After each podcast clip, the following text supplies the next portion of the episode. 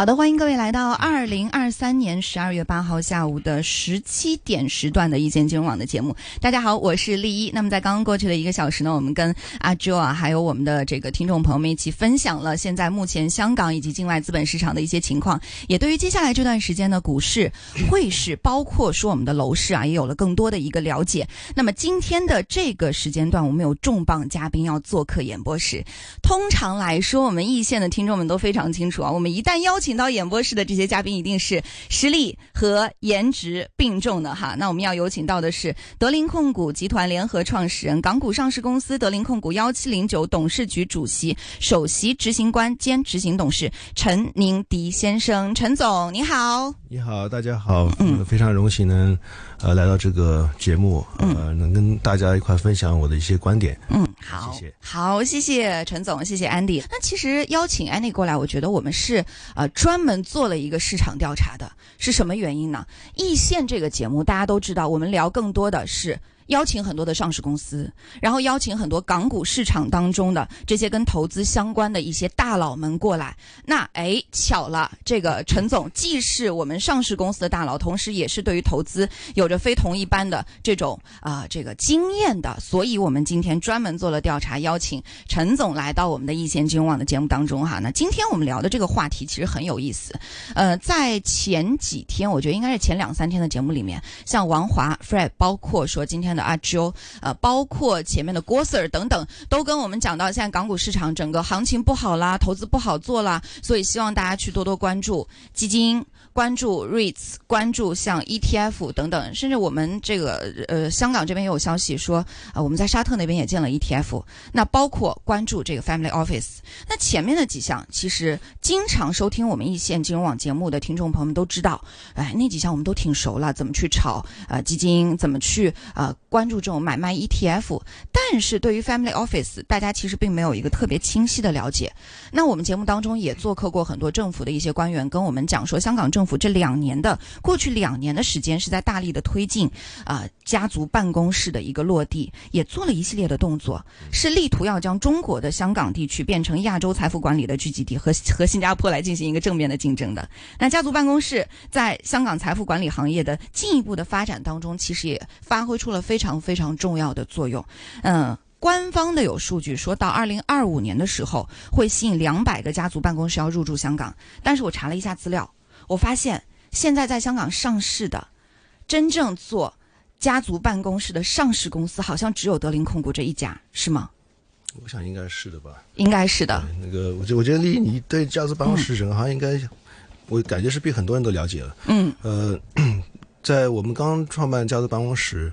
呃，到就算四年前，呃，我也做一些相关类似的采访，呃，大家对家族办公室认知是非常低的，嗯，呃，这个原因也很也是，呃，我是觉得整个市整个市场对家族办公室认识，呃，包括西方、包括香港、包括中国，它是也是由于它的金融金融这个市场的这个复杂性来决定的，呃，比如说你要说真正第一家家族办公室，呃，在海外那个比如说洛克菲勒，那个还是最早的一家。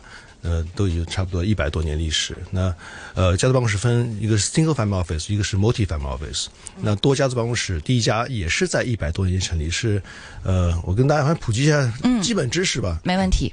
是 Andrew Carnegie 的一个 partner 成立一个叫 Bessemer，那 Bessemer 这个呃叫 multi 就多家族办公室这个模式从那时候开始启动。那现在已经管理了差不多呃一千四百亿美金，嗯，两两千五百个家族。那是一个两种不同的模式，一个是单一家族办公室，一个是多、呃多家族办公室。嗯，那主要全市市市场上看到应该是全现在市场上应该有一万家家族办公室，全世界，呃百分之八十都是单一家族办公室，百分之二十是多家族办公室。嗯，呃香港呢，香港其实呃这个主要是单一家族办公室。呃，原来香港一些富豪家族，他呃成立自己的家族办公室，也就是三三十年左右这样的历史，嗯，呃，时间比较短一点。那中国更时间更短。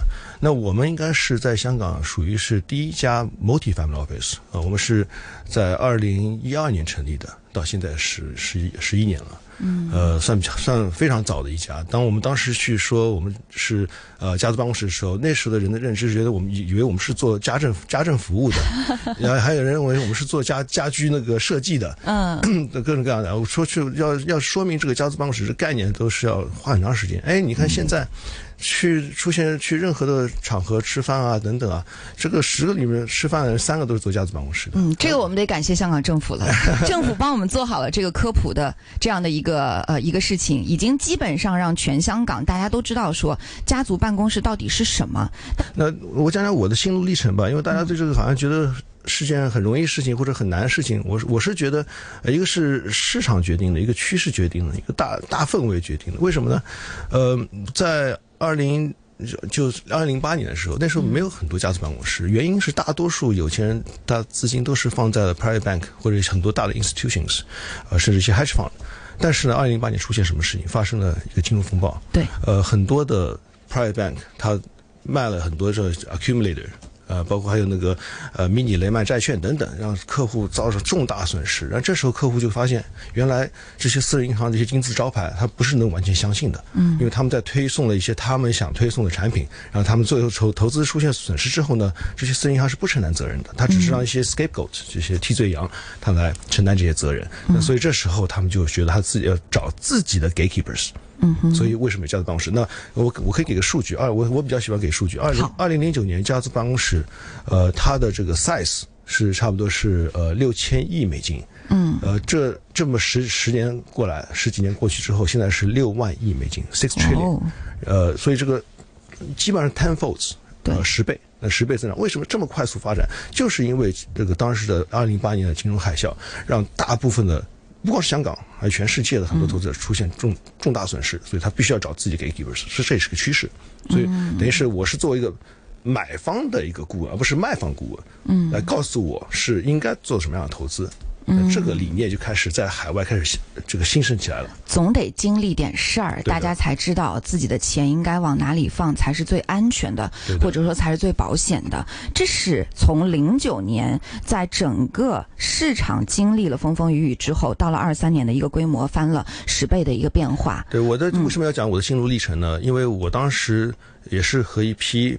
Private bankers 觉得哎，我们应该站在客户角度去做投资，所以我创办了德林控股。当时我们叫德林家族办公室，那原来名字叫东林。呃，所以这个家族办公室当时成立的时候其实是非常失败的。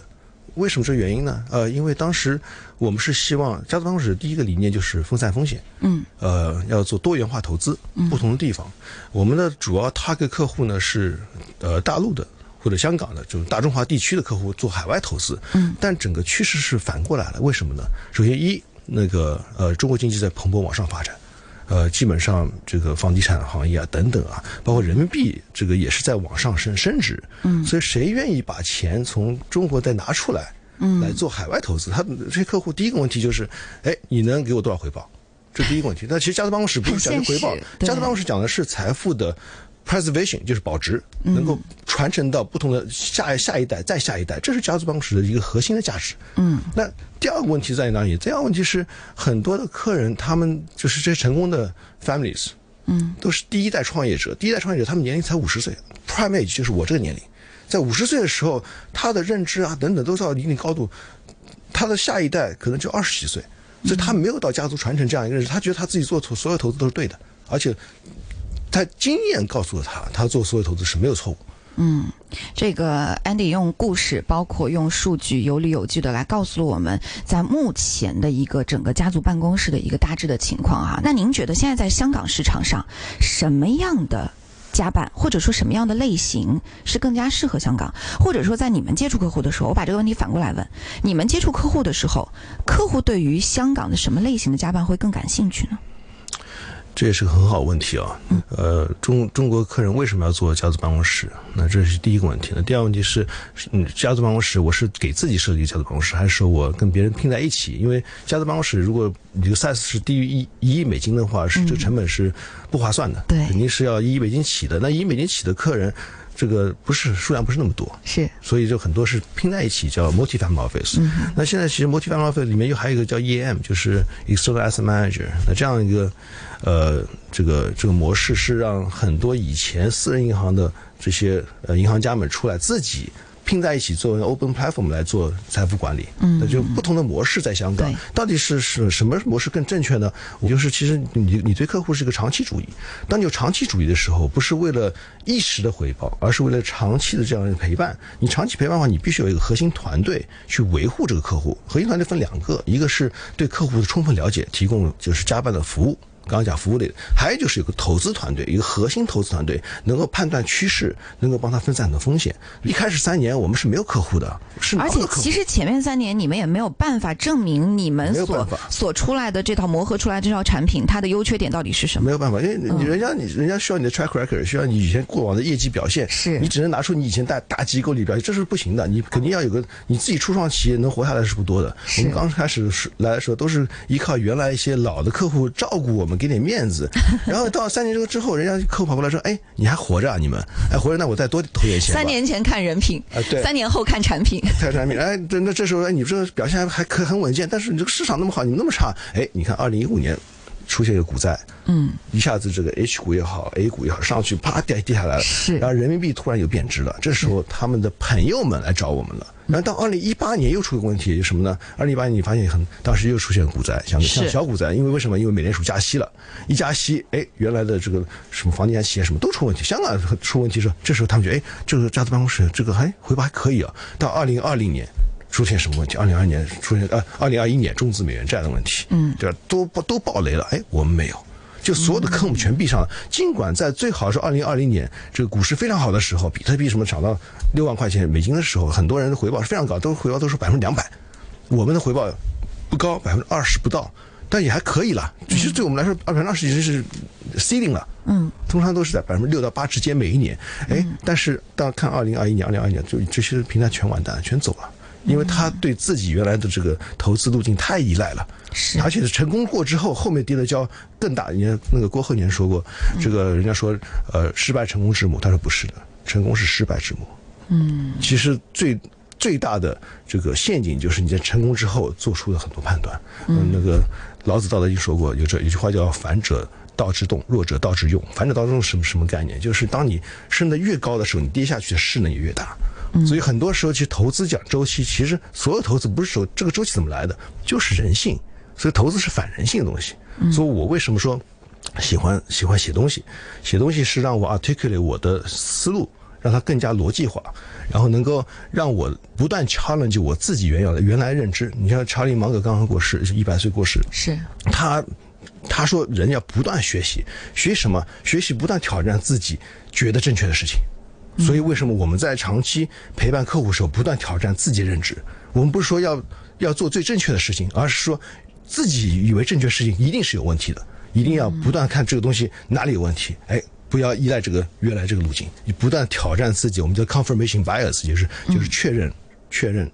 呃，bias，但这里还有很很多因素啊，包括其实是客户不光看你 track record，看你团队，团队在一起磨合多长时间，你不可能光养森林一个人，我过来这，我可以吹得很大，我可以很有煽动性，但你团队是谁？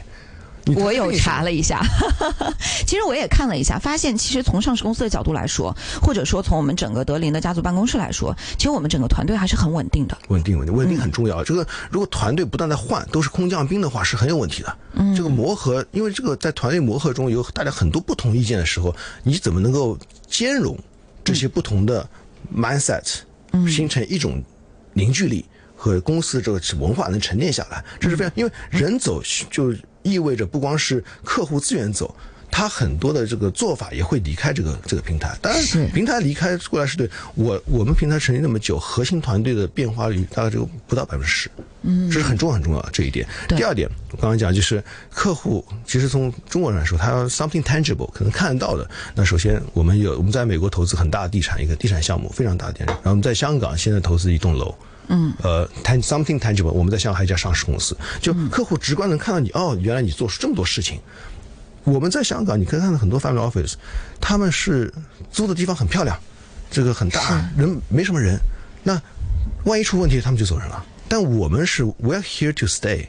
我们买那栋楼就是给客户表现表明决心，我们是 staying Hong Kong，我们是跑不掉的，我们不会跑的。对，上市公司我们是不会跑的，是。对吧？那很多人会有买游艇买这个，我们不会的。我们把所有的钱全投在团团队身上，投在 tangible asset 身上，投资到真正能够可靠的投资产品上，嗯，那这个时候客户就相信你了，嗯，有很多东西表现，但这个东西不是一蹴而就的，不是一天就就给你的，这是通通过这么多年的积累才慢慢实现的，而且在实现过程中是很痛苦的，在很痛苦过程中，团队也要认可你你所做的事情。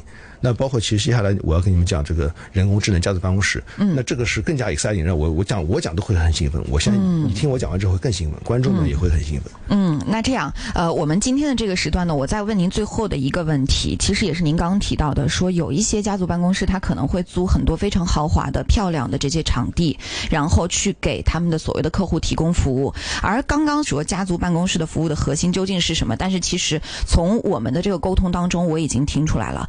第一就是。从德林控股的角度来说，人心的凝聚力和这个整个团队的聚合力，我觉得是我们整个上市公司或者说我们家办服务的一个核心的点，也是我认为作为一个成功的家族办公室可能要拥有的一个点。第二个点就是我们要经历过事儿，无论是一五年还是一八年还是二一年，在反复的经历了危机之后的这种验证，反复的验证之后，能够让大家知道我们的这些产品也好，或者说我们的整个。团队的能力也好，或者说我们家族办公室给到大家的这种狩猎和深耕的能力也好，是能够给大家一定的信心的。但是像现在很多的其他所谓的这种家族办公室，嗯，越来越多了。香港这边我们粗略的估算了一下，甚至一栋这个中环的大楼里面，可能挂着家办名字都有十几二十家。嗯，那这些家办的特点是什么？家族办公室是不是真的是在整个香港来说是越多越好吗？嗯，这这个我也不想树敌。那其实财富管理这个需求是一直有的。嗯，香港管理资产管理总共三十五万亿港币，呃，私人银行财富管理这这一端的是差不多八点九万亿港币。嗯，这是最新的 SFC 的一个报告里面阐明的，所以这市场是很大的。所以作为财富管理的这些呃这个呃 professionals，那他们是需要呃这个包不不要说包装自己吧，需要找更多客户，嗯，他才能。这个这个他的 commission 啊，他的包括工资啊等等才能实现，对吧？那从这角度来说，家族办公室是一个很 sexy name。家族办公室的定义其实已经无无所谓了，只要有家族办公室的东西，大家就可以帮他招到招到更多客户。所以肯定是有很多坏苹果和好苹果掺在一起的。那怎么辨别它？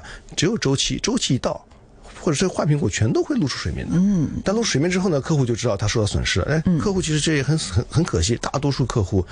他是看不清楚的，他会就 follow 这个 trend，觉得哎，家族办公室对的，那我就投这家族办公室。当出现问题时候，他知道错了，所以这个经验教训是没办法的。嗯，这每一代人都是一样的。嗯，所以好苹果还是会出现，就是说只有在我说这现在周期来了，你看现在很多所谓的家族办公室已经不说话了。嗯，之前很多声音的，现在你看。一下股市那么差的时候没有声音了，但这个时候我们很简单，因为我们一直长期主义。是我在别人这个好的时候，在别人声音最响的时候，我们不出声，我们生根。嗯，在别人不出声的时候，我说出点小声音，我是最响亮的。对，所以现在我来总结一下哈，这个陈总不用出声。其实从一线金融网的节目来说呢，我们很想跟听众朋友们通过邀请各位我们上市公司的、我们资本市场当中的大佬来跟我们一起聊一聊他们所遇到的、他们在整个行当中的经验。那这个时候，我觉得我们的这个小黑板要敲起来了哈，小本子。要拿起来记一记了。从家族办公室，我最简单的一件事情，这是丽一说的哈啊，就是从家族办公室的成立的年限，包括它的这种团队凝聚力和它的产品，其实自己去好好的想一想，就知道哪些家族办公室它可能有它的优势存在了哈。那今天的这个时段呢，我们的讨论就暂告一段落。接下来的时间，我们会邀请到中泰证券的研究部主管赵红梅呃梅总来跟我们聊一聊关于我们资本市场当中的更多的内容。谢谢。拜拜。